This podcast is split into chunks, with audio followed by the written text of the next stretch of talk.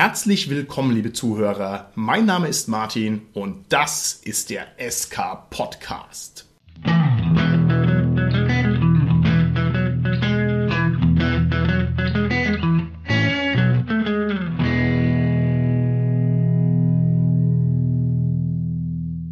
Bei mir heute im Studio sind meine lieben Gäste, der Richard, der Carsten und die Tanja. Der Richard hier. Hallo, hier ist der Carsten. Hallo, hier ist die Tanja. Wir werden heute die erste von 200 Folgen aus dem Zyklus Rollenspielerische Grundmechaniken leicht erklärt und näher gebracht starten. Und zwar, indem wir uns mit dem Leveln und den Erfahrungspunkten beschäftigen. Freut euch da schon drauf? Natürlich.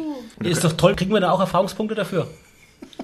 Level 10 Podcaster. Yay. Der, der jüngste am Mikrofon denkt, er wäre Level 10 Podcaster, Richard. Du bist vielleicht Level 10 D&D-Spielleiter, aber als Podcaster bist du, bist du auch Level 10, okay? Nach der Folge heute würde ich sagen, hat er genug Erfahrungspunkte gesammelt, Richard, um eine Stufe aufzusteigen. Aber wie machen wir es denn? Machen wir jetzt das Leveln bei uns am Podcast nach Qualität der Beiträge oder nach Anwesenheit oder nach dem, was man gesagt hat, Carsten? Oh, das ist jetzt ja eine schwierige Frage, ja. Das stimmt, das müssten wir uns noch genau überlegen. Ich kann es aber jetzt noch gar nicht so genau sagen. Also die Anwesenheit spielt natürlich eine Rolle. Die Anzahl der Beiträge ist natürlich immer so eine Sache oder so. Für gute Beiträge, für gute Beiträge gibt es Erfahrungspunkte. Wir brauchen also ein höllisch bürokratisches System, gegen das der ganze Ostblock aussieht wie ein Kindergarten. Aber ich würde auch sagen, wir machen vor allem Anwesenheit und der Holger und der Dominik, die kriegen da nämlich keine Punkte.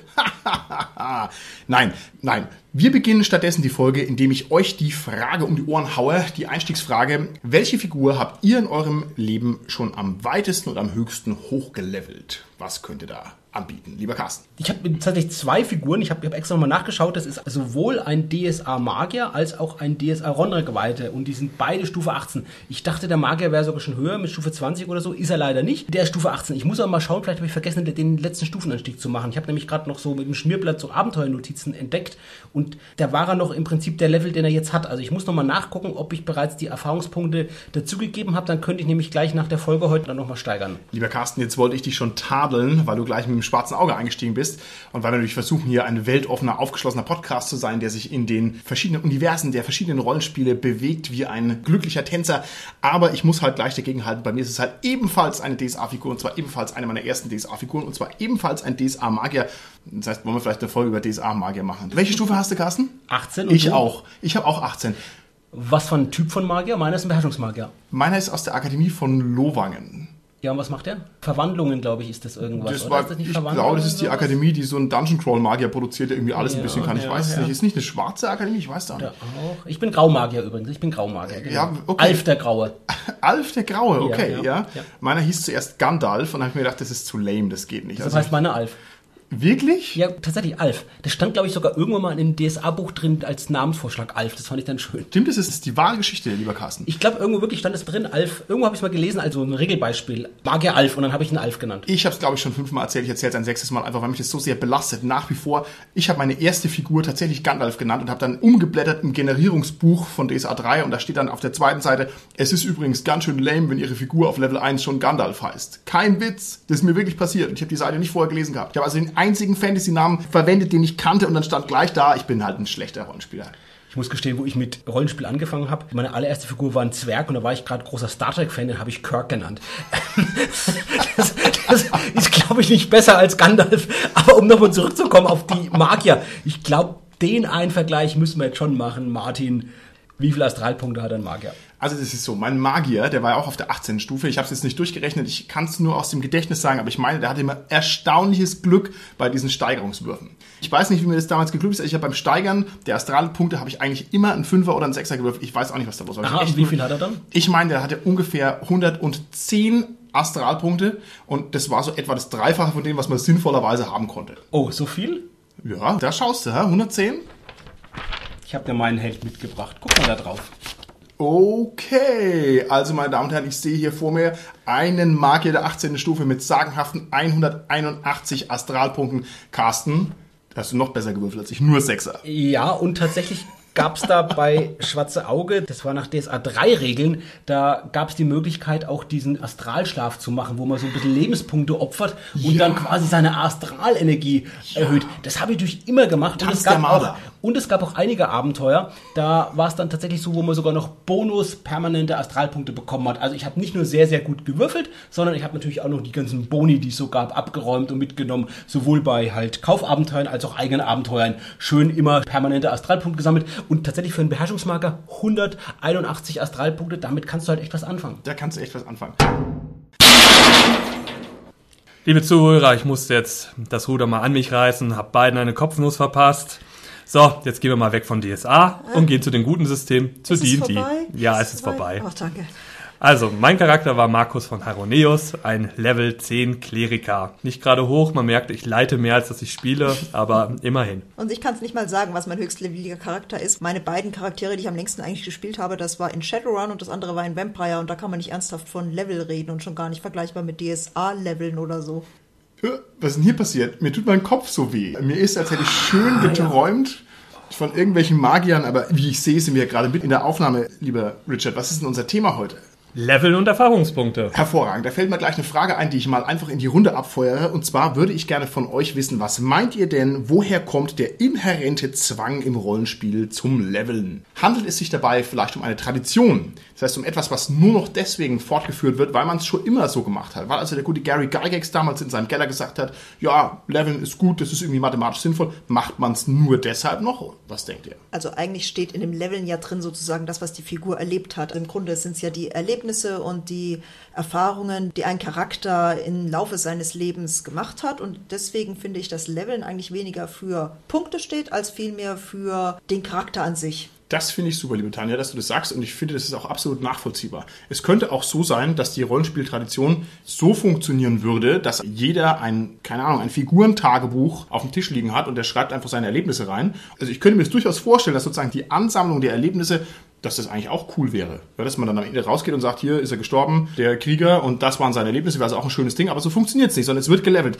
Wie viel Tradition steckt in diesem Leveln drin? Ich würde sagen, es ist natürlich eine Tradition, Martin, aber es ist eine Tradition, die sich eben bewährt hat und deshalb halt natürlich auch noch heute gezeigt wird. Was wir sehen ist, dass dieses Prinzip, dieses Levelns, des Punktesammelns, des Verbessern ja wirklich mit einer riesengroßen Selbstverständlichkeit in ach so vielen Computerspielen sich bewährt hat. Sowohl Ja, an den ja. ganzen Online-Computerspielen als aber auch natürlich an den ganzen Adventures, die es so gibt. Ja. Ganz, ganz viele. Und das ist ja wirklich ein selbstverständliches Prinzip. Man vergessen, glaube ich, häufig, dass das wirklich was ist, was vom Pen-and-Paper-Rollenspiel kommt und was so einen großen Erfolg hat, dass es halt wirklich noch mit viel größerem Erfolg in der ganzen Computerspielelandschaft sich verbreitet hat und da wirklich zum ganz wichtigen Prinzip geworden ist. Richtig.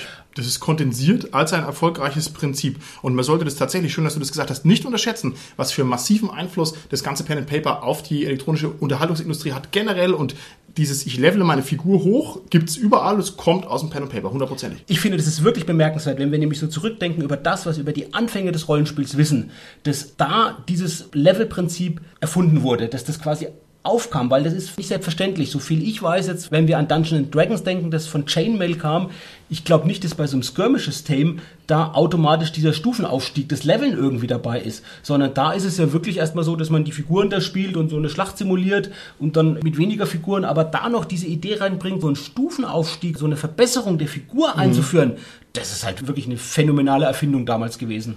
Ich könnte mir vorstellen, das ist jetzt ein bisschen geraten, aber ich glaube, es ist educated guess. Und zwar, dass diese Steigerungen auch beim Wargaming schon da waren, und zwar in Form von Beförderungen. Dass also das Wargaming im Prinzip irgendwelche Einheiten schon hatte und dann sagt man, okay, Greenhorns, Veteranen, Profis, das gab's schon. Aber die wegweisende Idee ist natürlich, dieses Prinzip für militärische Einheiten zu übertragen auf einzelne Wesenheiten, klar abgrenzbare Entitäten, auf Figuren letztlich. Ne? Da hast du völlig recht, das ist Wahnsinn. Das wird's ja erklären, Martin, wie man da drauf gekommen ist überhaupt, ja, von so Chainmail, sowas Ja. auf das individuelle Leveln beim Rollenspiel. Und die Erweiterung ist ja wirklich, dass es halt auf eine Figur ist, wie du gesagt hast, und dass es halt natürlich auch noch viel, viel vielfältiger ist. Viel als es im. Prinzip, Ja. genau, viel, viel differenzierter ist, viel kleinteiliger ist, als in dem Wargame sagen, jetzt habt ihr eine Figur, die hat jetzt so und so viele Schlachterfolge schon gehabt, dann wird's halt einfach besser und kriegt dann Ja. Bonus plus eins auf den Würfelwurf.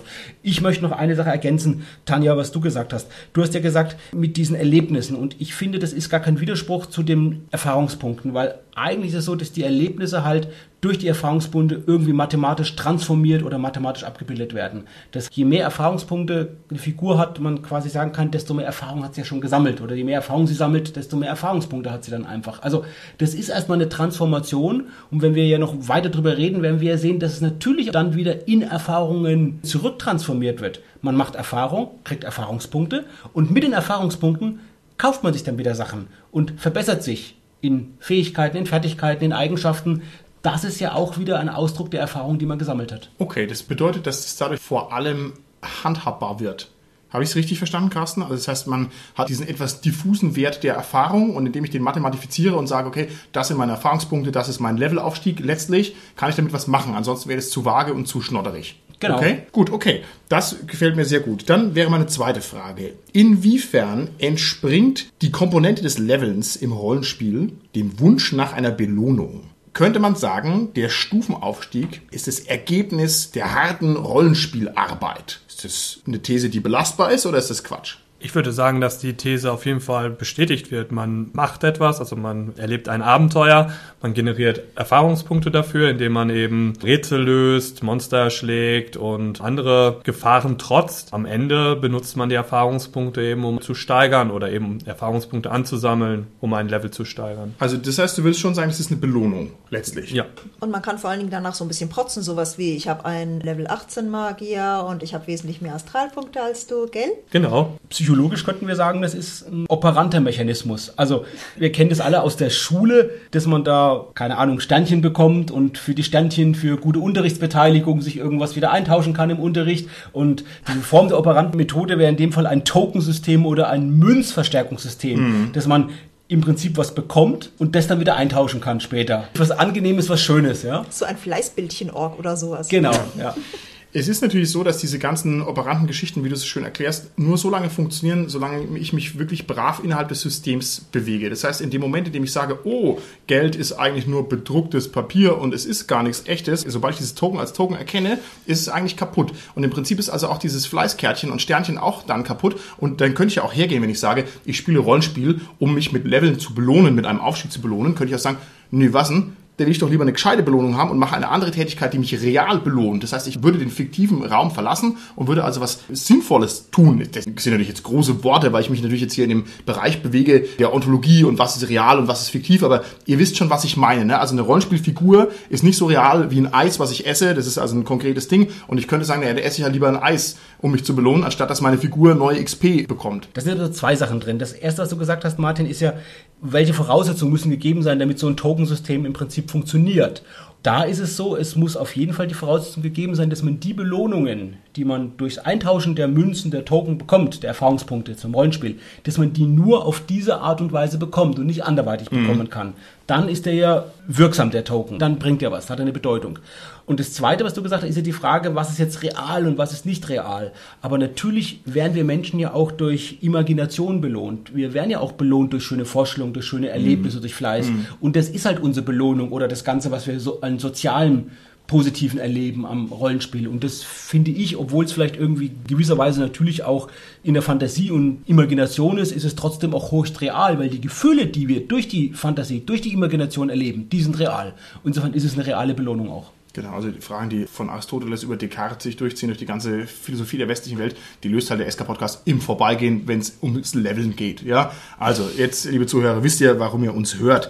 So, weitere Frage. Kann es sein, dass es bei der Tradition des Levelns eher um die Befähigung geht? Das heißt, dass das Leveln in Wahrheit gar nicht so sehr einen Belohnungscharakter hat und nicht so sehr der Tradition entspringt, sondern das Leveln ein Synonym dafür ist, dass ich mehr kann. Ich steige irgendwie auf, habe dann einen neuen Skill und kann sagen, yes, jetzt kann ich, was weiß ich, Tiere herbeizaubern. Cool. Was sagt ihr denn dazu? Auf jeden Fall. Ich denke, mit einer Zahl an seiner Stufe ist halt nicht viel erreicht und es ist auch kein Belohnungssystem. Man muss sehen, wie die Figur halt wächst. Und sie wächst mit weiteren Fertigkeiten, mit weiteren Zaubern, mit weiteren Talenten und so weiter. Kann man das so global sagen, lieber Richard? Also ich stimme dir natürlich zu, du hast völlig recht, aber ich muss jetzt hier mal ein bisschen den Anwalt des Teufels spielen, um das ein bisschen abzuklopfen. Ist es wirklich so eine zwingende Sache, dass man sagt, ich levele und danach habe ich hier zwei Punkte mehr Körperkraft oder jetzt nur als Beispiel? Könnte man sich nicht auch ein Rollenspielsystem vorstellen, wo man komplett darauf verzichtet, wo man sagt, die Entwicklung findet im Inneren der Figur statt? Das, was quasi jeder einzelne Romanheld durchmacht seit den Leiden des jungen Wärters, eine innere Entwicklung. Ja, der Wärter hat auch nicht gelevelt ja, mega was erlebt, aber der hat danach nicht zwei Punkte mehr Charisma gehabt und zwei Punkte mehr Körperkraft und zwei Punkte mehr Ackerbau, sondern der hat sich innerlich entwickelt. Man könnte doch auch sagen, das ist viel interessanter am Rollenspiel. Warum ist es so, dass es hier immer um Level geht und um eine neue Fertigkeit, die man erwirbt? Also es geht ja um die Heldenreise und in der Heldenreise wird eben aus den Bauernsohn ein Held und da müssen gewisse Grundvoraussetzungen geschaffen werden und das sind halt eben die Verbesserung der Fähigkeiten und eben, dass man halt diesen Heldenweg auch sehen kann. Okay, gut. Und vor allen Dingen, dass man diesen Heldenweg auch vergleichen kann, weil ich meine, das Problem ist ja, wie vergleiche ich denn jetzt bei Werther die, keine Ahnung, die Dramatik der großen Liebe und so weiter, die dann zum Tod führt, mit den Erlebnissen eines Odysseus, der den Polyphem geblendet hat. Wie vergleicht man das jetzt? Auf Punktebasis mag das jetzt irgendwie so gehen, aber auf Tagebuchbasis? Das finde ich aber echt schön. Also die Vorstellung, dass wir sagen, der Werther war ja nun Level 4 Jugendlicher, ja, und der Odysseus war schon Level 12 griechischer Prinz oder was auch immer. Das heißt, der hätte den im Rahmen der Dramatik besiegt. Das ist eine schöne Idee. Das ist aber eine gute Frage. Geht es bei diesem Leveln vor allem um den Aus Ausweis der eigenen Erfahrung, der eigenen Fertigkeit und vielleicht noch nicht mal der Figur, sondern meiner persönlichen Erfahrung. Das hattest du ja schon mal anklingen lassen, liebe Tanja. Wenn ich jetzt hergehe und hier der Carsten zeigt mir seinen Magier Stufe 3 und ich sage, hahaha, ja, ich habe ja schon Stufe 12, geht es darum, ist das eine relevante Komponente vom Leveln oder nicht? Weil bei den Online-Computerspielen ist es auf alle Fälle so. Das habe ich auf alle Fälle schon erlebt, dass man sagt, ja, du hier mit deinem Krieger Level 12, ich habe Krieger Level 60, komm, du bist ja noch ein kleiner Noob das ist eine echte Sache. Vom Tischrollenspiel kenne ich es nicht. Ich denke, der Unterschied ist auch, im Computerrollenspiel muss man die Level durchleveln. In einem Rollenspiel könnte man auch den kurzen Weg nehmen und sagen, ja, ich baue mir halt einen Level 18 Charakter zusammen mhm. für ein Szenario. Und das ist natürlich dann nicht dasselbe. Es fühlt sich ja auch nicht genauso an. Ja. Ich habe schon häufiger erlebt, wie sich Spieler unwohl fühlen, wenn sie einfach eine neue Figur zusammenbauen mussten wo sie den ganzen Hintergrund selber nicht erlebt haben, wo sie halt okay. halt wissen, okay, ich bin jetzt Stufe 12, aber eigentlich die zwölf Stufen vorher habe ich halt nie wirklich erlebt. Ja. Mhm. Wenn du das machst, du fühlst dich, glaube ich, dann unwohl, wenn du bereits andere Figuren hast, die halt schon den Levelaufstieg regulär gemacht haben, weil du damit das entwertest, du invalidierst es damit, ganz klar. Wenn du jetzt sagst, ich habe jetzt ganz schnell, schaff mir einen Level 12, dann tust du ja alle anderen, die du bis, was ich, gesteigert hast bis jetzt. Das ist ja dann weiterhin unnötig. Kannst du immer machen. Ich glaube, das ist wichtig natürlich, sich zu entscheiden, was mache ich. Gerade ein System, wo ich eben das Leveln inhärent ist, das Leveln, da geht man einfach nicht her und erschafft sich jemand dann mit der hohen Stufe. Also ich finde, die Heldenreise gehört auch dazu. Gerade von Level 1 bis zu x Leveln, ähm, das erlebt man halt selbst und man, man spielt es, man, äh, man äh, erlebt Abenteuer, man bezwingt Monster, die äh, Gruppe ähm, wird, ähm, ja, verbindet sich mehr. Das ist halt natürlich mehr, als wenn man plötzlich sagt, ja, wir spielen jetzt alle Level 12 Charaktere und müssen halt überlegen, was haben wir die letzten zwölf Level gemacht und müssen halt irgendwelche Beziehungen aufbauen, die aber nie so wirklich entstanden sind. Genau, das ist, finde ich, nämlich einen ganz wichtigen Punkt bei diesen Erfahrungspunkten, weil im Grunde in jedem Erfahrungspunkt Erfahrungspunkt steckt ja wirklich das drin, was du auch wirklich selber erlebt hast. Und ich weiß noch, wir wollten mal eine Gruppe machen und ich sollte da, keine Ahnung, eben einen entsprechend hochgradigeren Charakter, mit dem sollte ich einsteigen. Ich sollte mir den also dann zusammenwürfeln. Das war total unangenehm. Ich habe dann irgendwie versucht, noch eine Vorgeschichte dazu zu schreiben, damit das sich zumindest so angefühlt hat, als hätte er irgendwas mhm. gemacht. Also im Grunde genau das, was du sagst, Carsten. Es hat sich total falsch angefühlt. Ich bin da mit irgendeiner Story gekommen, dass es zumindest begründet war, dass er entsprechenden Level hatte. Ich fand das total unschön. Ich glaube, da seid ihr alle ein bisschen sensibel.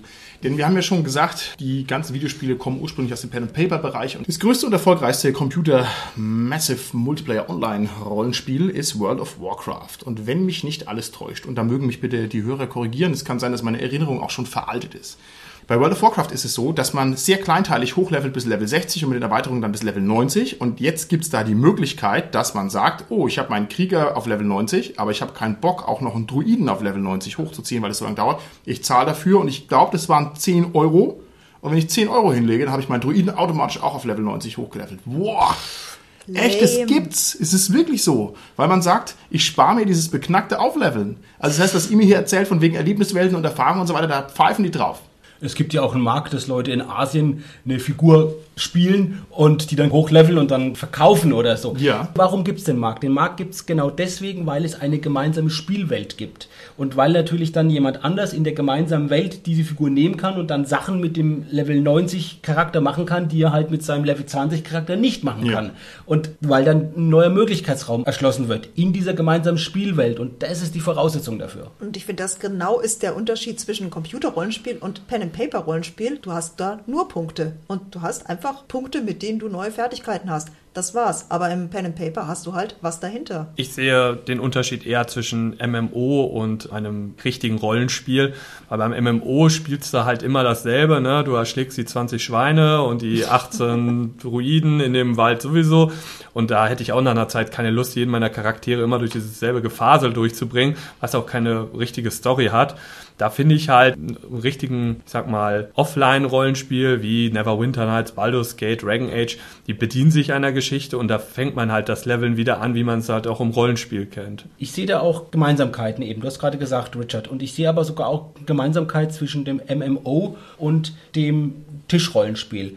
Die Gemeinsamkeit, die ich da nämlich sehe, ist, wenn ich jetzt meine Figur nehme und eine neue Runde zum Beispiel kommt, wie es auf Cons oft so ist, dann ist es ja auch bedeutsam, welchen Level ich habe. Und dann sage ich hier, ich möchte jetzt ein Abenteuer spielen in, der Con und dann gebe ich meine Figur ab und sage zum Spielleiter hier, schau her, das ist die Figur, die ich spielen will, Level 12, kann ich die spielen. Also da macht es dann was aus, dann hat es wieder eine, eine Bedeutung. Die Voraussetzung ist, die spielen selbe Rollenspielsystem und die spielen am Ende noch dieselbe Edition. Was natürlich schon manchmal gar nicht so einfach ist, das zu finden, ja. Aber das ist eigentlich die Voraussetzung dafür. Und bei einem Offline-Rollenspiel, beim Computer, da ist es ja auch so, dass die Gegner oft skalieren und man dann natürlich auch bestimmte Quests machen kann, wenn man dann halt einen bestimmten Level hat. Und genauso ist es natürlich auch beim Tischrollenspiel. Wenn ich eine Figur habe, die entsprechend hohen Level hat, dann kann ich auch irgendwelche Monster mal besiegen und angehen, die mir vorher halt im Prinzip zu schwierig waren, wo ich vorher die Finger davon lassen musste. Also auch wieder mehr Möglichkeiten habe, aber da halt im kleinen Bereich in der eigenen Runde in den Abenteuern. Diese Vergleichbarkeit hatten wir mal ein total schräges Erlebnis. Wir hatten zwei Runden Earth Dawn. Wir waren in der einen und die anderen waren in der anderen und wir beide hatten Leute verloren, weil die nicht mehr hier gewohnt hatten. Daraufhin haben wir überlegt, ob wir vielleicht die Gruppen zusammenlegen sollten. Also wir haben die nicht gekannt und die haben uns nicht gekannt. Wir hatten nur den Leiter gemeinsam. Und wir waren einfach ein Level höher als die anderen. Wir haben ein Probespiel nur gemacht und danach haben sie sich derart aufgeregt, dass wir ein Level höher waren, weil, in Anführungszeichen, dann hätten sie ja gar keine Chance gegen uns. Habe ich auch gesagt, Entschuldigung mal, Rollenspiel macht man kooperativ. Was schön. sich eigentlich das vor? Ist aber schön. Ich möchte noch ganz kurz was einwerfen, weil ihr jetzt hier gesagt habt, ja, hier die 50 Hasen erschlagen und dann die 50 Rehe und dann die 50 Wölfe und so, das ist doch gar kein gescheites Rollenspiel.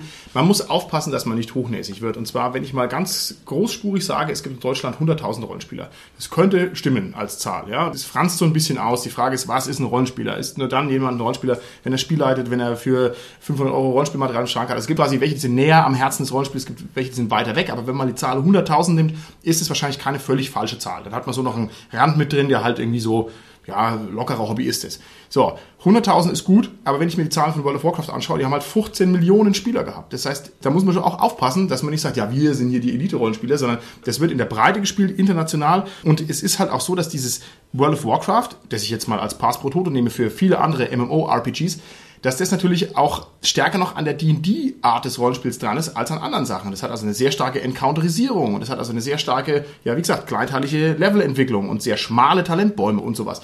Also muss man ein bisschen aufpassen. Gerade hier so aus der Story-Erzählonkel-Ecke, aus der wir doch kommen, nicht, dass man da zu hochnäsig ist. Das nur mal zwischen rein.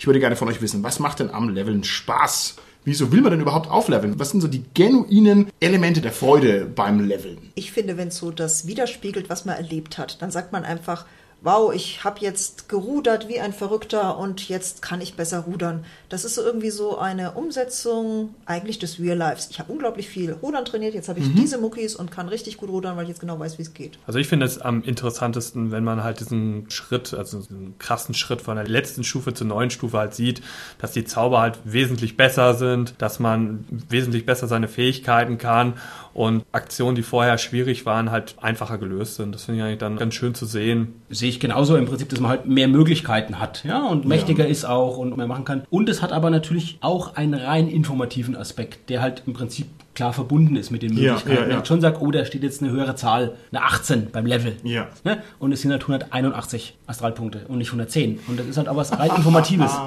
Also Okay, ohne ja. jetzt, ja, das ist was Informatives okay. einfach und das hat auch was Schönes. Und Ja. ich kann mich wirklich entsinnen an meine Anfangszeit des Rollenspiels, die ersten Jahre, wo ich gespielt habe, da war das Leveln wirklich und das Steigern dann das Wichtigste am Rollenspiel. Also im Prinzip so, man hat als Abenteuer gespielt, okay, das war schön und war nett, aber wichtig war halt dann danach, wow, jetzt gibt's die Abenteuerpunkte und möglichst viele und jetzt gehe ich her und setze sie ein. Und wie setzt die jetzt am besten ein und so. Hat so einen Reiz gehabt, diese Belohnung eben Ja, für ja. uns, die das dann hat. Ja, also das war, für mich weiß ich noch, das war das Wichtigste überhaupt, war wirklich diesen Levelaufstieg zu machen. Okay, finde ich sehr schön. Bei mir ist es ein bisschen anders. Ich hatte das schon am Anfang der Folge gesagt, dass ich mich freue, wenn meine Figur mehr kann, aber das ist nicht das gleiche wie beim Richard. Also Richard, wenn ich es richtig verstanden habe, hast du gesagt, dir gefällt es, wenn die Figur stärker wird letztlich. Also man sagt, man kann Aufgaben leichter bewältigen. Ja, fähiger. Man wird fähiger, genau.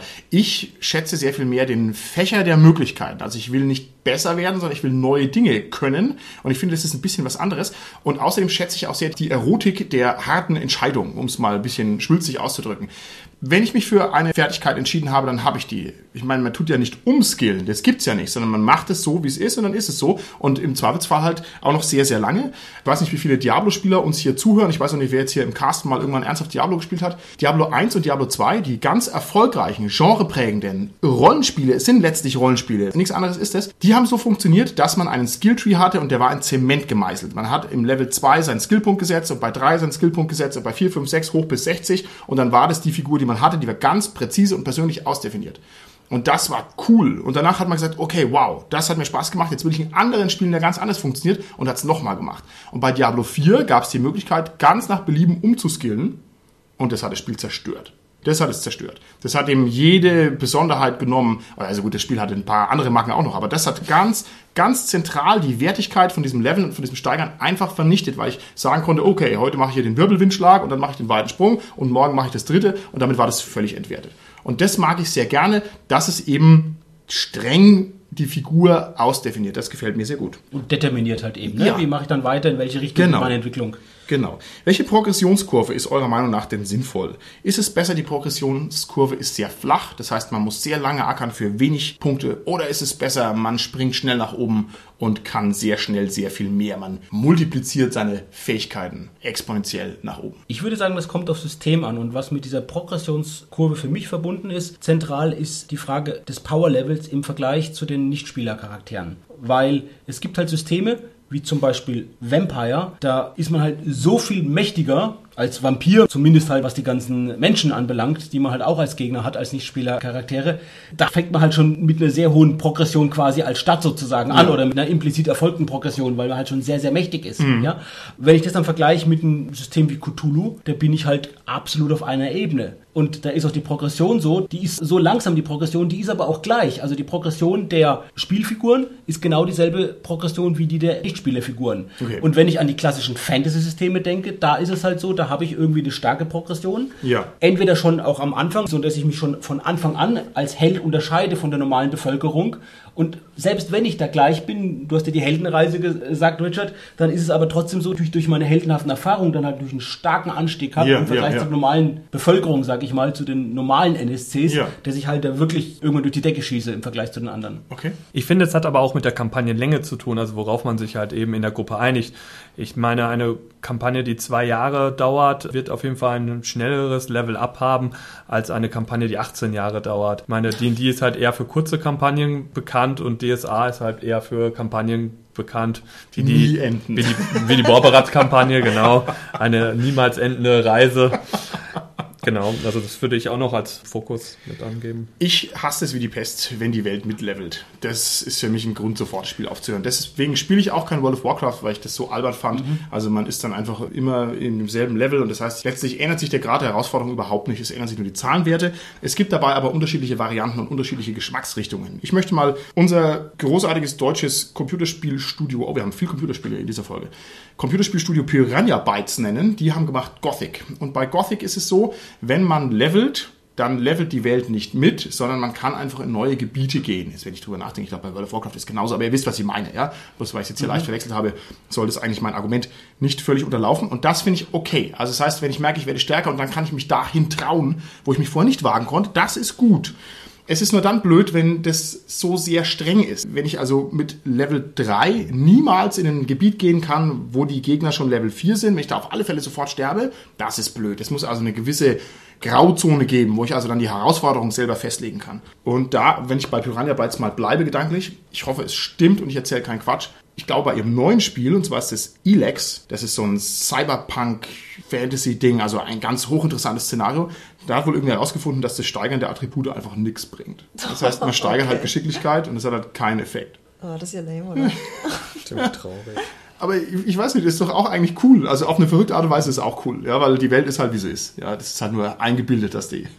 Ja, aber man erreicht ja nie sein Ziel, dass man irgendwann mal sich an den großen Drachen trauen kann und immer noch auf den blöden kleinen Orks rumhauen muss, Ich, oder? ich muss ja leider aus dem Hörensagen berichten, was natürlich eigentlich unzulässig ist, aber ich habe das irgendwo gelesen und ich glaube, das entspricht der Wahrheit. Das funktioniert dann ein bisschen anders. Man muss dann, keine Ahnung, 1000 Goldstücke kriegen und dann kriegst du halt die bessere Waffe und dann kannst du ins Land der Drachen gehen. Aber die, die, die Skillung ist halt wohl völlig für die Katz. Also man freut sich auf seine Geschicklichkeitspunkte, das bringt halt einfach nichts.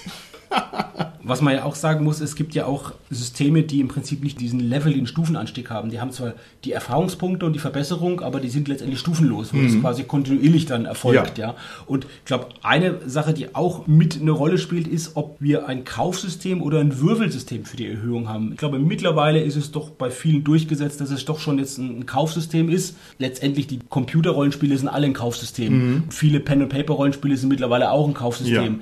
Waren aber früher vielleicht mal wie bei Schwarze Auge ein Würfelsystem. Ja. Also früher bei Schwarze Auge hat man halt gewürfelt. Da hat man halt vielleicht auch manchmal beschissen oder hat halt besser gewürfelt. Also ich habe einfach besser gewürfelt mit meinem Magier als du, Martin. Ne? Du Das- hast ja schon sehr gut gewürfelt, aber ja. ich habe halt noch besser gewürfelt. einfach ne? noch besser ich habe natürlich immer korrekt gewürfelt. Aber das hat sich halt doch irgendwann geändert und hat man gesagt, auch irgendwann bei Schwarze Auge, dann bei DSA 4 zum Beispiel, okay, wir ändern jetzt und stellt es in ein Kaufsystem um. Es kommt wieder zurück übrigens. Ich als Alpha-Gamer aus den Gefilden der OSR kann ich da also berichten von DCC, von Dungeon Crawl Classics. Da werden am Anfang die Figuren wieder einfach ausgewürfelt und zwar noch nicht mal mit solchen Tricks wie man darf das schlechteste Wurfergebnis streichen oder man darf die selber zusortieren, die Werte, sondern nee, man würfelt einfach runter. Erster Wurf Klugheit, zweiter Wurf Geschicklichkeit, dritter Körperkraft. Und das ist halt noch das gute alte Rollenspiel ohne Gnade, ist hervorragend. Warhammer Fantasy 4 geht da einen Mittelweg, würde ich mal behaupten. Also von der Grundprämisse her ist es auch, dass man Werte verteilen kann, aber wenn man sie würfelt, dann kriegt man quasi mehr Erfahrungspunkte, um halt zu belohnen, dass man den Zufall äh, mehr schätzt, weil auch die alten Systeme eigentlich komplett zufallsbasiert waren. Das ist schön, ja. Ja. Das führt allerdings natürlich dazu, dass du wahrscheinlich gar nicht das spielen kannst, was du willst, oder? Ja, du hast schon gewisse Richtlinien, also du hast eine Karriere und ein Volk, aber du hast halt die Möglichkeit zu sagen, ja, ich möchte halt eben nicht sagen, ich habe eine ballistische Fertigkeit von 20, sondern ich würfel eben 2W10 und gucke, was dabei rauskommt. Das ist eine schöne Variante, wie man das macht. Bei DCC, wenn ich es noch ganz kurz einmal aufgreifen darf, da fängt man nicht mit einer Figur an, sondern mit vier. Und jeder schickt erstmal vier Figuren in einen sogenannten Funnel und die, die überleben, die darf man weiterspielen. Kein Witz, ist nicht Krass. verrückt. Kriegen wir dann schon Erfahrungspunkte, die Überlebenden? Ja, ja. Und vom Spieldesign ist so gedacht, also man merkt dann schon, welchen von den vier Figuren der Spieler am liebsten weiterspielen möchte. Wenn man sagt, okay, der hält diesen Elfen immer weit hinten, der möchte wohl den Elfen überleben lassen. Und so funktioniert echtes Spiel. Es ist Wahnsinn. Fängt dann jeder mit vier Figuren Ja. an? Also hat man dann 16 Figuren am Tisch? Ja, du hast 16 Figuren, die du in den Dungeon reinjagst. Wenn die es schaffen, kommen ein paar raus, die spielst du weiter. Krass. Krass. Ein Spielleiter hat mal Warhammer 40k auf die Spitze getrieben. Er hat halt Only War geleitet und hat ein ganzes imperiales Regiment von den Spielern aufbauen lassen. Er hat dann Szenarien gemacht, wo sie halt immer mehr verheizt haben, bis halt der ganze Planet halt von einer Alien-Invasion quasi äh, ja, in Mitleidenschaft gerissen ist und äh, die überlebenden Charaktere wurden dann für die Inquisition rekrutiert und waren dann bei Dark Heresy. Also irgendwie, Sehr schön. irgendwie waren das, glaube ich, 20 Spielabende, wo halt der SLer beschrieben hat, wie viele Charaktere er pro Abenteuer quasi verheizt hat. Also das fand ich schon interessant. Sehr schön, sehr schön. Ich habe noch ein Beispiel für eine eher so eine flache Progression, so kommt es mir zumindest vor, das ist bei Splittermond. Da ist es auch so, die ist zumindest auch nicht sehr ausdifferenziert. Also da gibt es ein paar Stufen, ich weiß gar nicht, wie die heißen oder gerade bei Splittermond, aber da ist es halt, ich glaube, vier oder so sind erstmal momentan relevant. Und die meisten Abenteuer, die es momentan gibt, die publiziert sind, sind quasi für diese erste Stufe. Und jetzt gibt es dann auch schon Abenteuer, die für diese zweite Stufe sind oder so. Also da ist es noch nicht so, so ausdifferenziert wie bei anderen Systemen, 20 Stufen und so. Ja, und ja. immer Abenteuer für das, für das, für das. Und das ist ja auch wirklich ein Problem. Ja. Wenn ich ein Ja. System habe, das gerade so eine starke Progression hat, A, und damit meistens verbunden eben eine sehr ausdifferenzierte Stufengestaltung, dann ist es ja auch so, gerade wenn ich dann gucke, welche Kaufabenteuer kann ich nehmen, dass ich halt immer die richtigen Abenteuer gerade für meine Runde nehmen kann und dann vielleicht jetzt sage, okay, ich würde jetzt gern dieses Abenteuer spielen, aber da haben wir die Figuren gar nicht dazu. Da müssen wir erstmal noch fünf andere Abenteuer spielen. Ja. Und da müssen sie hoffentlich überleben auch alle. damit wir dann dieses eine besondere Abenteuer spielen können. Das ist wirklich ein Problem, dass du da erstmal in deiner Freiheit der Wahl der Kaufabenteuer Ja. eingeschränkt bist, weil du gar nicht die Figuren dazu hast. Bittermond geht sogar noch einen Schritt weiter und zieht so ein paar gläserne Decken ein. Das heißt, man kann nicht völlig nach Belieben min-maxen, sondern es gibt zum Beispiel einen Maximalwert, ich sage jetzt mal in Kämpfen, den ich haben kann auf dem ersten Grad. Und das macht es natürlich sehr viel einfacher, da irgendwelche Abenteuer dafür zu produzieren, weil ich weiß, was die maximal können. Also das ist in meinen Augen schon schlau überlegt. Ja. Ich würde gerne von euch wissen, wer entscheidet denn, wie viel Erfahrungspunkte die Spielfigur erhält? Meinst du jetzt wirklich, was man an Punkte kriegt oder was man steigert? Weil bei DSA zum Beispiel kam ja zum Glück mal auf, dass man sagt, okay, in diesem Abenteuer kriegt man noch einen Freiwurf auf das und das, was man viel gemacht hat. Das heißt, du sagst mir, das Abenteuer bestimmt, was gesteigert wird, richtig? Also nicht nur, es gab natürlich da auch Erfahrungspunkte Ja. im Sinne von, jeder Spieler kriegt, keine Ahnung, 100 Erfahrungspunkte. Zusätzlich kriegt man aber noch einen Freiwurf auf, keine Ahnung, Reiten, Ja, auf ja. Bootfahren, auf Wüste überleben, Okay. keine Ahnung. Na, ich sag dir, worauf es den Freiwurf vor allem gegeben hat, für die Astralpunkte. So bin ich nämlich auf meine 181 Astralpunkte gekommen. Du hast nur beschissen, Carsten, gib's doch zu. Nein, das glaube ich nicht. Ein Magier würde niemals mogeln, gerade bei so wichtigen Sachen bei den Astralpunkten. Und wenn man halt ein guter Magier ist, dann würfelt man auch einfach gut. Ich kenne die Geschichte von der Lady Dunkelsinn. Ich glaube, wo, wo kommt die nochmal her, Carsten? Österreich? Ich Höhle? glaube auch aus Österreich. So eine Grotte. Ich glaube auch. Eine Grotte, ne? Ich glaube, die hat auch so Würfel und die würfeln auch immer ganz schön gut, oder? Ich glaube schon. Ja, ich glaube es auch. Das Abenteuer entscheidet sich auf zwei Sachen. Die eine Sache, wie es entscheidet, ist, dass es quasi solche Sonderboni gibt. Das ist, wie du gesagt hast, Tanja, dass es halt Sondersteigerungsversuche oder Sonderpunkte auf Eigenschaft, auf Lebensenergie, auf Fertigkeiten oder so gibt. Und dass das Abenteuer, gerade so Kaufabenteuer, ja in der Regel natürlich immer auch einen Abschnitt haben, wie viele Erfahrungspunkte es gibt, wenn es ein System ist, wo es Erfahrungspunkte gibt. Ja. Und dann ist natürlich drin, steht im Abenteuer, so viele Erfahrungspunkte gibt es und dann manchmal ist sogar noch eine Tabelle drin, wo nochmal ausdifferenziert ist, für was es alles die Erfahrungspunkte gibt und in welchem Umfang, in welchen Ranges diese Erfahrungspunkte Ja. gibt. Das ist natürlich einmal im Abenteuer. Aber der Autor des Abenteuers, der ist ja nicht völlig frei. Der macht sich natürlich erstmal Gedanken überlegt, was ist da passiert im Abenteuer. Und es hängt natürlich dann auch wieder immer auch von dem Regelwerk ab. Und Abenteuer und Regelwerk sind wieder über die Stufe verbunden, weil es ist oftmals so bei so Systemen, wo es im Prinzip einen Stufenaufstieg gibt, dass man am Anfang bei den Abenteuern eher wenig Abenteuerpunkte bekommt und dass man letztendlich mit höherstufigen Abenteuern, so habe ich es erlebt, dann auch mehr Erfahrungspunkte bekommt, weil natürlich auch wertigere, schwierigere Sachen erlebt werden. Hängt irgendwo so ein bisschen zusammen, aber man braucht ja oftmals auch dann mehr Abenteuerpunkte, um zu steigern teilweise oder so und insofern gibt es dann auch ja, mehr Abenteuerpunkte dafür. In D&D werden die Erfahrungspunkte ja über die Herausforderungsgrade der Monster bestimmt. Da kriegt man einen Erfahrungspunktsatz, der eben bestimmt ist. Oder bei Pathfinder steht es sogar dabei, was ein Monster eben an Erfahrungspunkte gibt. Also da wird es klar vom Spielleiterhandbuch, Schrägstrich vom Monsterhandbuch vorgegeben. Redest du jetzt gerade von Killpoints, lieber Richard? Killpoints, das ist doch eine Sache aus den 80ern, das ist doch schon lange abgelegt. Man weiß doch, dass es erstens die Kinder verdirbt und zweitens, was ist denn mit dem guten Rollenspiel? Das wird ja gar nicht belohnt. Was ist denn, wenn wir unsere beiden Magier einfach vortrefflich ausspielen und du belohnst halt hier nur, wie viele Goblins wir umnatten? Also bitte, die, die ist ja ein nachrangiges Rollenspiel. Stimmt, wer spielt schon D&D? Aber wie ist denn das bei den Online-Rollenspielen? Gibt es da eigentlich Killpoints? Da gibt es ausschließlich Killpoints, ja, weil das nämlich alles vom D&D herkommt. Aber das ist ja interessant, ne? ich kann mich wirklich entsinnen, da gab es da wirklich so eine Welle, eine Zeit, die- so eine Erschütterung, ein Beben durch die Rollenspiellandschaft gegangen. Ja. Das heißt, diese Killpoints müssen abgeschafft werden. Killerspiele in Und letzter dann wirklich auch, ja. es gab bei Schwarze Auge gab es die Monsterklasse, die ist dann irgendwann wirklich dann weggestrichen Ja, worden, die ja. gab es dann nicht mehr und so. Also das ist also interessant, wo da wirklich so Ja. dieses pädagogische gesagt, nein, das darf nicht sein im T- Pen and Paper Rollenspiel. Da hat man es dann wirklich weitgehend abgeschafft und bei den Computerrollenspielen und bei den Online-Rollenspielen, da hat sich irgendwie keiner groß dran gestört. Das finde ich so interessant. Weißt du, was noch viel cooler ist? Ich meine, die Sache ist die, dass diese Monsterklasse bei DSA, mein erster Charakter in DSA, das war ja ein Schelm. Und ich bin natürlich niemals irgendwie hochgekommen, weil ein Schelm kriegt keine Ah, Monster-Kill-Punkte. Es ist nicht witzig, Leute zu töten. So ungefähr stand Richtig, im Regelwerk richtig. drin. Und deswegen hat er natürlich eigentlich Ja, niemals so Punkte es. gekriegt. Genau, ist ja oft noch Pazifist oder irgendwie sowas. Das ist natürlich richtig. Aber jetzt möchte ich nochmal ein bisschen an den Kern der Frage rankommen. Und zwar, wir haben jetzt gesagt, das Abenteuer ist irgendwie dafür verantwortlich, wie viele Abenteuerpunkte das gibt. Oder der Spielleiter jedenfalls. Und da gibt es manchmal so komische kulturelle Bedingungen. Also zum Beispiel, dass die Grenzen zwischen den Leveln weiter auseinander reichen, je höher man hochgeht. Also so eine exponentielle Kurve. Dann wären natürlich auch die Monster irgendwie wertvoller und alles so Spökes. Ist es nicht eigentlich Quatsch und wäre es nicht sehr viel sinnvoller, wenn ich als Spieler sage, also gut, heute war ich im Wesentlichen die ganze Zeit in der Taverne gesessen, dann entscheide ich selber, wie viele Punkte ich kriege oder auch nicht. Wieso liegt es nicht genuin in der Hand der Spieler? Wieso sage ich nicht selber, ich habe heute erstmalig das Meer gesehen und ich komme aber aus der Wüste und das hat mich so umgehauen, das hat mein Weltbild umgekrempelt und dafür schreibe ich mir jetzt, keine Ahnung, 500 Abenteuerpunkte gut. Wieso ist es nicht eigentlich so? Wäre das nicht viel besser und viel gescheiter? Könnte ich die Gegenfrage stellen, warum ist es so, dass wenn wir auf die Arbeit gehen, letztendlich unser Arbeitsvertrag oder unser Arbeitgeber letztendlich ja entscheidet, wie viel Geld wir verdienen? Warum ist es nicht so, dass wir selbst am Ende entscheiden, wie viel Geld wir verdienen für das, was wir gearbeitet haben? Aber ich kann doch selbst viel besser festlegen, wie die Erfahrung meiner Figur ist. Also wenn du jetzt mal Spielleiter bist und du Aber ich kann doch besser festlegen, was ich gearbeitet habe, wie viel ich heute verdient habe. Ich verstehe dein Argument durchaus. Ich verstehe dein Argument durchaus, auch wenn es nicht ein bisschen spitzfindig ist. Aber ich finde, es ist eine berechtigte Frage. Also wenn ich jetzt nicht sage, es geht um den Gegenwert meiner Rollenspielarbeit, ja, dann würde das wahrscheinlich sogar zutreffen, da könntest du es als Spielleiter gut beurteilen, sondern einfach nur der Wert meiner Erfahrung, den muss ich doch eigentlich selber festlegen können. Und wieso haben wir denn da so eine völlig konträre Kultur entwickelt? Ich glaube, A, ist man nicht unbedingt fähig, selber einzuschätzen, wie viel Erfahrungspunkte das wirklich wert ist, was man tut. Und B, ist es, glaube ich, eine größere Belohnung, wenn ein anderer einem die Ah, Erfahrungspunkte okay, gut, ist mir wert, freilich, gute Idee. Und was ich genau natürlich in meiner Gegenfrage als Antwort schon geben wollte, das baut auf dem auf, was du gerade gesagt hast, Richard, ist, dass natürlich auch das individuell verschieden ist, wie viel ich jetzt dem beimessen würde. Ja. Also der eine würde für die gleiche Sache so und so viele Punkte geben und der andere würde vielleicht das Doppelte geben dafür.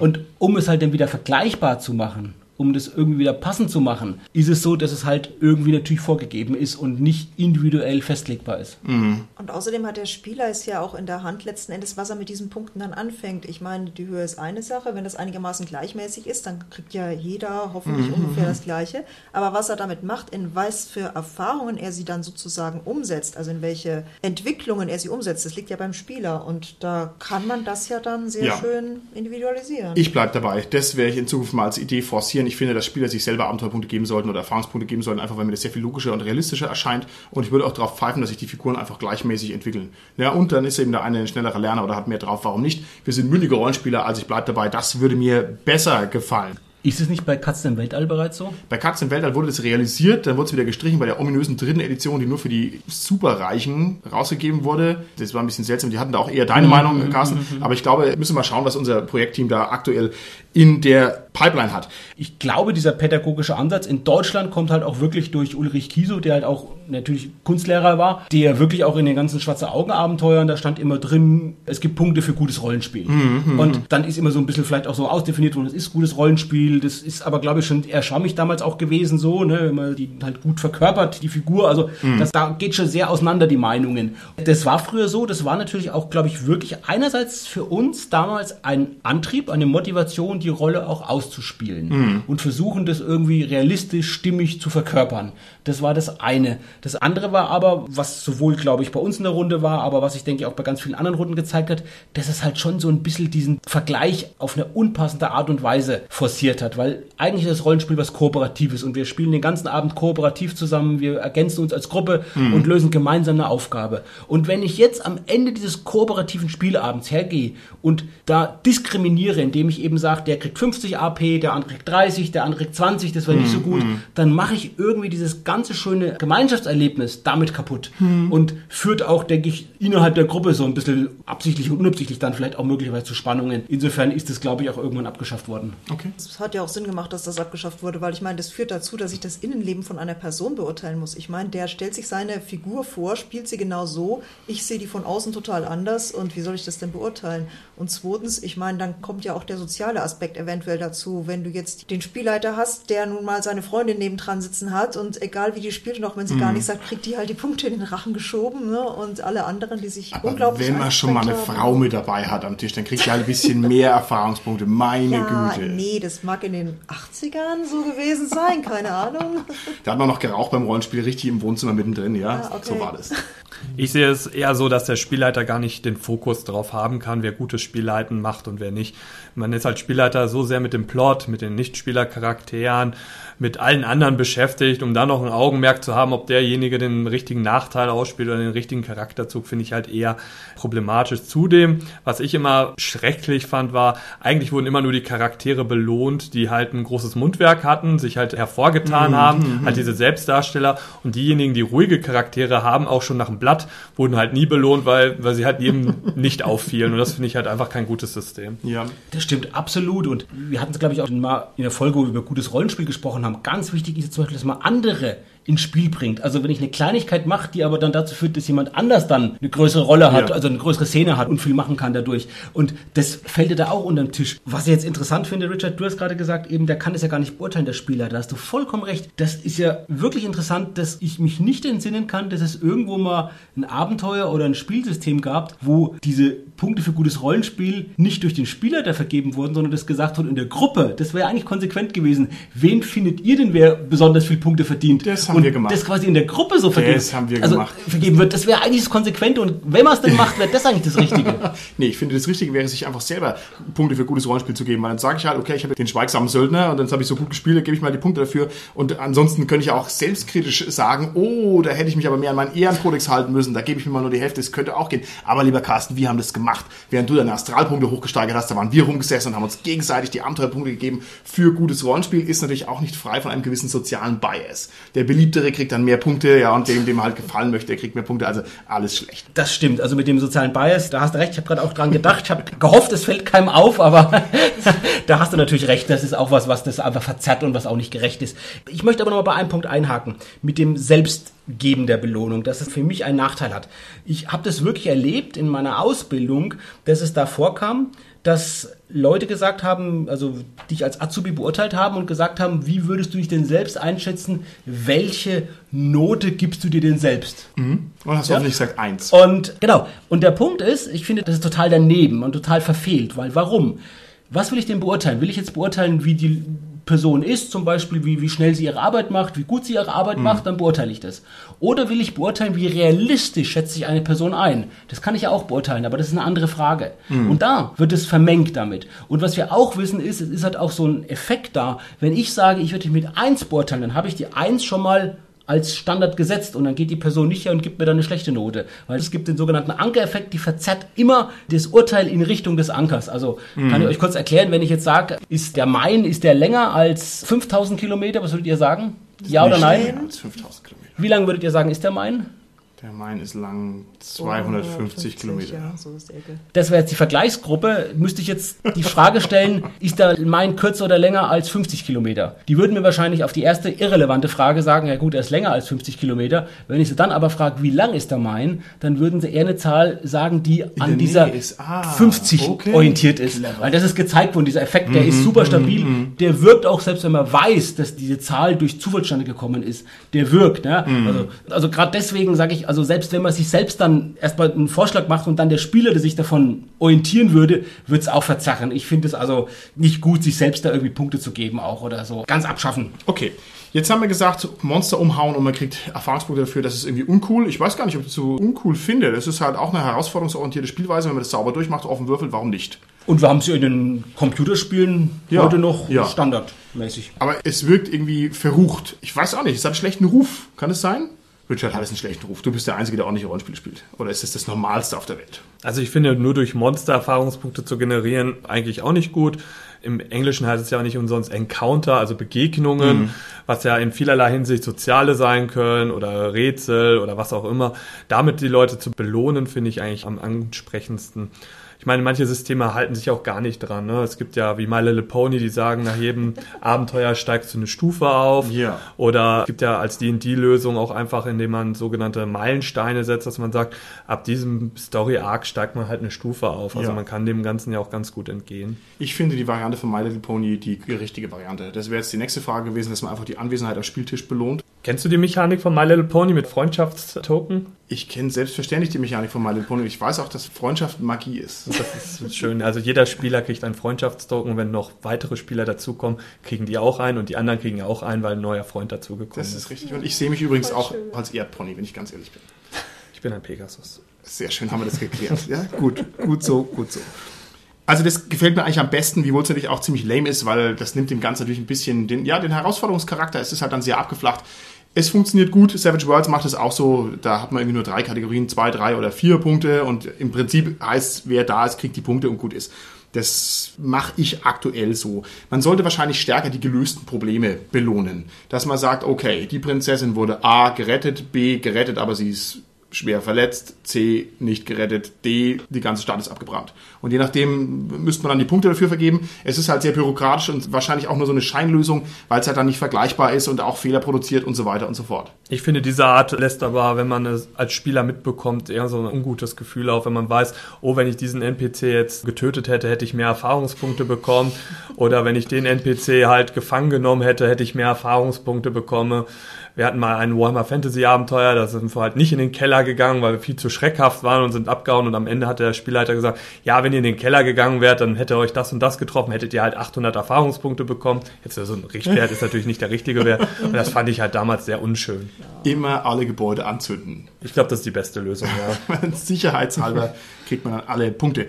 Okay, ich würde sagen, wir bewegen uns so ganz langsam ein bisschen aufs Ende unserer Folge zu. Wir haben ja schon viele wichtige Punkte abgeklopft, aber eine Sache würde ich gerne nochmal ansprechen, weil sie die Angelegenheit noch ein bisschen grundiert. Und zwar geht es um den Realismus bei den Steigerungen. Wir hatten ja schon ganze Folgen über Simulationismus, was nur ein anderes Wort ist für akkurate Modellierung, das heißt für Realismus. Und bei dem Steigern ist es natürlich ein ganz zentraler Punkt. Was jetzt hier auch schon ein paar Mal angeklungen ist, ist die Tatsache, dass wenn jemand in seinem Heldenleben auf seiner Heldenreise irgendwas nicht tut, dass es dann komisch wirkt, wenn er es trotzdem steigert. Jemand, der sich in der Wüste aufhält, der kann nicht Hochseeschifffahrt steigern. Meine Frage an euch, welchen Stellenwert bemesst ihr dem Realismus beim Steigern bei? Einen hohen oder einen niedrigen? Ich finde es einfach greifbarer, wenn ich sage, ich habe jetzt so und so lange mich durch die Wüste geschlagen, dass ich deswegen jetzt nicht Hochseeschifferei kann, finde ich einfach logisch. Wobei ja einige Systeme, sagen wir, nicht die Erfahrung dadurch belohnen, sondern sagen, okay, du hast jetzt Erfahrungspunkte, die du dann bei einem Lehrmeister erlernen kannst. Also Midgard zum Beispiel basiert ja darauf, mhm. dass du jetzt Erfahrungspunkte hast, plus Geld, das du sozusagen für den Lehrer ausgibst und dann macht es Storytelling-mäßig Sinn, dass du sagst, okay, ich habe jetzt die Wüste überlebt, lerne jetzt aber Hochseeschifffahrt. Aber ich muss ganz ehrlich sagen, damit konnte ich niemals irgendwie was anfangen. Ist sperrig, ne? Ja. Ja. Aber ich finde, das ist die Lösung. Also das, ist, das ist, ja, die ja. Lösung zu sagen, weil das ja auch, da entsteht eine Narration dadurch, ja. dann zu sagen, was hast du gemacht in der Zeit zwischen den Abenteuern? Ja. Und da gibt es Systeme wie Midgard, die sich da sehr intensiv damit beschäftigen und überlegen, dass da auch ganz viel zwischen den einzelnen Abenteuern passiert. Und dann habe ich ja auch was wirklich, deshalb Narration, wenn ich dann im Spiel bin wieder und dann die eine Figur zur anderen sagt, oh, du kannst äh, Schifffahren, das ist ja ganz neu, wo hast du es denn gelernt? Und so, und dann kann der erzählen, ja, ich habe da einen Lehrmeister gehabt, der hat mir das gezeigt, und ich bin gerade, schau mal her, wie ich diesen Knoten jetzt mache und so. Also, äh, ich glaube, das ist die Lösung dafür. Wenn man es so macht, dass man sagt, man hat Punkte und von den Punkten kauft man sich dann was, ja. dann äh, zu sagen, also es ist eine Lösung zu sagen, da hat eben zwischen den Abenteuern was stattgefunden. Was andere Systeme ja machen, ist, dass die sagen, du kannst dir für die Punkte bestimmte Sachen kaufen oder du kannst ja Sachen kaufen, die dich verschiedene Sachen kosten. Das ist zum Beispiel auch so oft so bei so Magiersystemen. Wenn du bestimmte Magierschule hast, dass du sagst, dann Sachen, die in deine Schule fallen, die kriegst du günstiger als äh, Sachen, die fachfremd sind sozusagen. Ja. Also, dass es schon so ein bisschen auch mit deiner Herkunft oder auch mit deiner Erfahrung dann zu tun hat. Und es gibt eben Systeme wie zum Beispiel Cthulhu, das BRP-System, was absolut stufenlos ist oder levellos ist eben. Und da ist es ja auch so, dass du bestimmte Fertigkeiten einsetzt und dann die Fertigkeiten, wo du Erfolge gehabt hast, die du eingesetzt hast, das sind dann diejenigen, wo du quasi dann nach dem Abenteuer dann eine Chance hast, das zu erhöhen. Okay.